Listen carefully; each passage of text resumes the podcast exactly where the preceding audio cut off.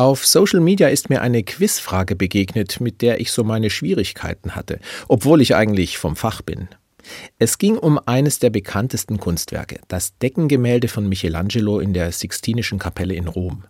Dort ist Gott als alter Mann dargestellt, wie er den Arm zu Adam, dem ersten Menschen, hinausstreckt. Auch Adam streckt ihm seine Hand entgegen. Und jetzt die Quizfrage. Berühren sich die Fingerspitzen der beiden oder nicht? Ich war der Meinung, sie berühren sich ganz leicht, weil Michelangelo bestimmt ausdrücken wollte, dass Gott mit uns Menschen immer in Verbindung steht. War aber falsch. Gott hat den Zeigefinger voll ausgestreckt, aber Adam knickt ihn leicht ab, sodass sie sich nicht berühren. In einem der Kommentare wurde erklärt, warum, und das hat mir gut gefallen. Der Maler wollte wohl ausdrücken, dass Gottes Angebot immer steht.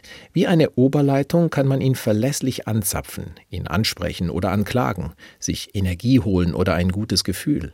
Aber man muss auch was dafür tun, zumindest den kleinen Finger nach ihm ausstrecken.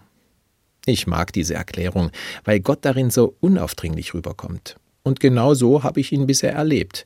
Es gab Zeiten, da habe ich den Kontakt zu ihm fast verloren, hatte einfach andere Interessen, keinen Kopf fürs Beten und Frust mit der Kirche.